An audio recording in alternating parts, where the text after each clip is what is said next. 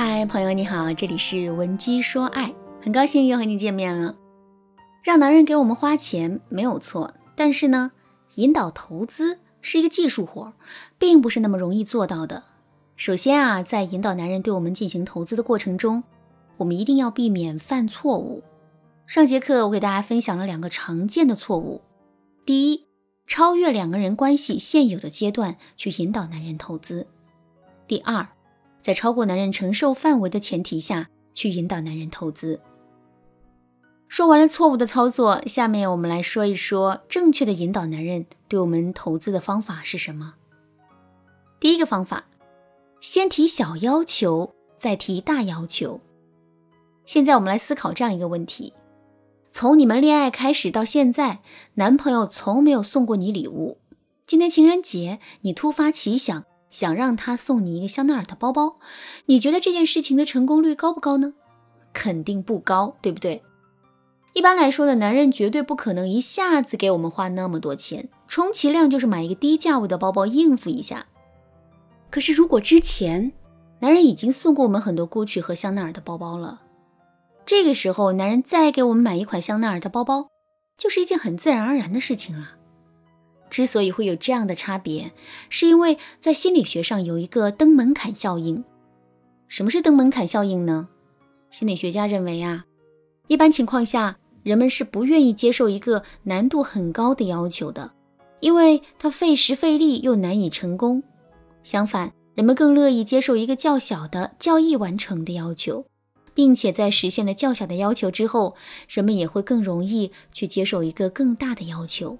这就是登门槛效应对人的影响。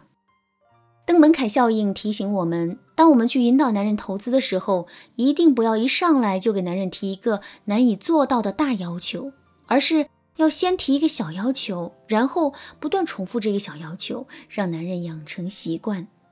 之后，我们再去给男人提稍大一点的要求，一直到最终达成我们的目的为止。比如说，我们想让男人养成随时随地给我们买礼物的习惯，在最开始的时候，我们不妨先让男人给我们买一些便宜的小东西，比如逛街的时候让男人给我们买瓶水，逛精品店的时候让男人给我们买个发卡或者头绳。接下来我们要做的就是重复。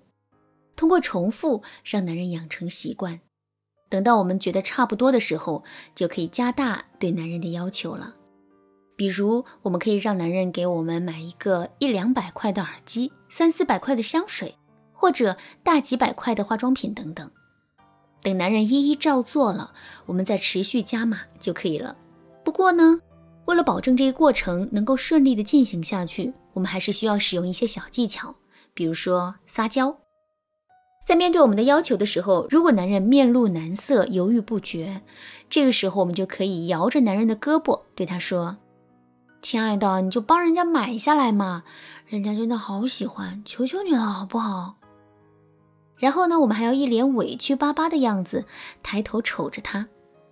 这个时候，男人一般都会答应我们的要求，而只要男人买了一次之后，我们再提出类似的要求的时候。他肯定也不会拒绝。另外，当男人满足了我们的要求之后，我们一定要给到他一些积极的反馈，比如我们可以把男人送的礼物发朋友圈、发闺蜜群，让男人享受别人的赞美。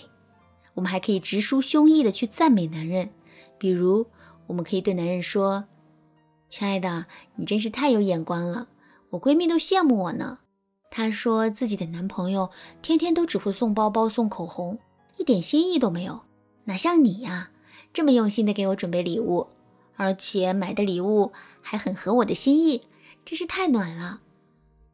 听到这些赞美的话之后，男人肯定会非常的开心的。同时呢，为了维持住自己暖男的形象，之后他肯定会更加卖力的给我们买礼物的。当然啦，增加男人投资动力的方法呀还有很多。如果你想有更多的了解，可以添加微信文姬零零九，文姬的全拼零零九来预约一次免费的咨询。第二个方法，累积法，让你一口气吹爆一个气球，你能做到吗？肯定做不到。可如果让你五十口气、一百口气、两百口气吹爆一个气球呢？这就变成了一件很简单的事情。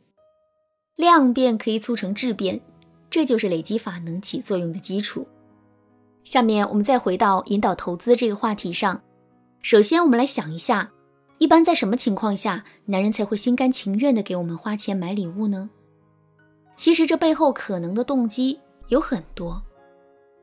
比如情人节的时候，男人看到身边的男同事都给自己的女朋友买礼物了，可自己却什么都没有准备。所以他的心里充满了愧疚，想用一个惊喜礼物补偿我们。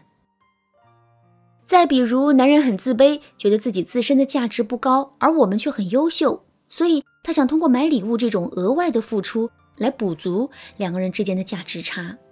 不过呢，无论男人的动机是什么，动机毕竟只是动机，想法也毕竟只是想法。从一个原始的想法到最后实际做出行动。这中间是需要很多动力做支撑的。就拿愧疚感这个原始动力来说吧，看到别的男同事啊都给自己的女朋友买礼物了，可自己却什么都没有买，在这一瞬间，男人确实会萌生一次给我们准备惊喜的冲动。可是五分钟之后，他可能又转念一想，每个月还有车贷、房贷要还，压力实在是太大了。情人节的花十几块钱一朵，平时只需要两三块，何必非要花冤枉钱凑这个热闹呢？然后男人给我们准备惊喜的动力就消失了，之后他自然不会采取实际的行动。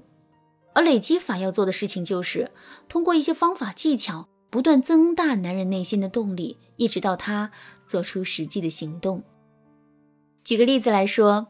我们想让男人给我们买一套名贵的化妆品，直接去说，男人同意的概率很低。这个时候我们要做的就是时不时的就给男人提一个买礼物的要求，比如我们可以让男人给我们买个包包、买一支口红，或者是买条裙子、买个耳环，总之什么都可以。但是我们一定不要让男人答应我们的要求，最好是我们能够让男人直接开口拒绝我们。为什么要这样做呢？这是因为我们在拒绝别人的时候啊，内心肯定是有愧疚感的，男人也不例外。事实上，男人每拒绝我们一次，这种愧疚感就会在他的心里啊多累积一分。